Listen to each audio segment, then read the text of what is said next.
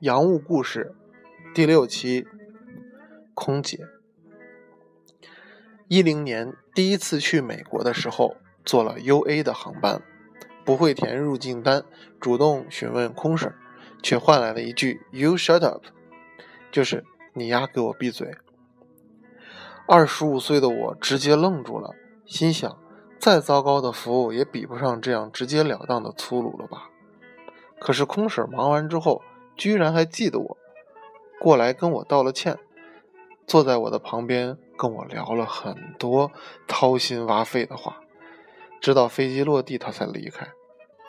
直来直去的性格和发自肺腑的语言很真实，但我对聊天实在是兴趣索然，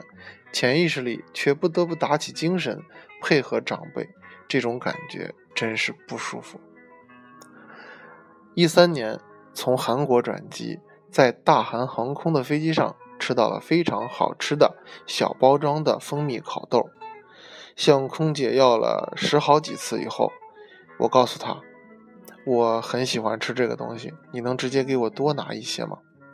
空姐笑着说：“你想吃你就告诉我，我来帮你拿，没关系的。”豆子真是好吃，我摁了几十次铃。空姐也一直保持着一样的笑容，给我取来了豆子，来回跑了几十次。说实话，我很乐于享受这种服务，却不安于享受这样殷切谄媚的服务，尤其是忖度着他十有八九的付费，看着他的笑容，就越来越觉得别扭。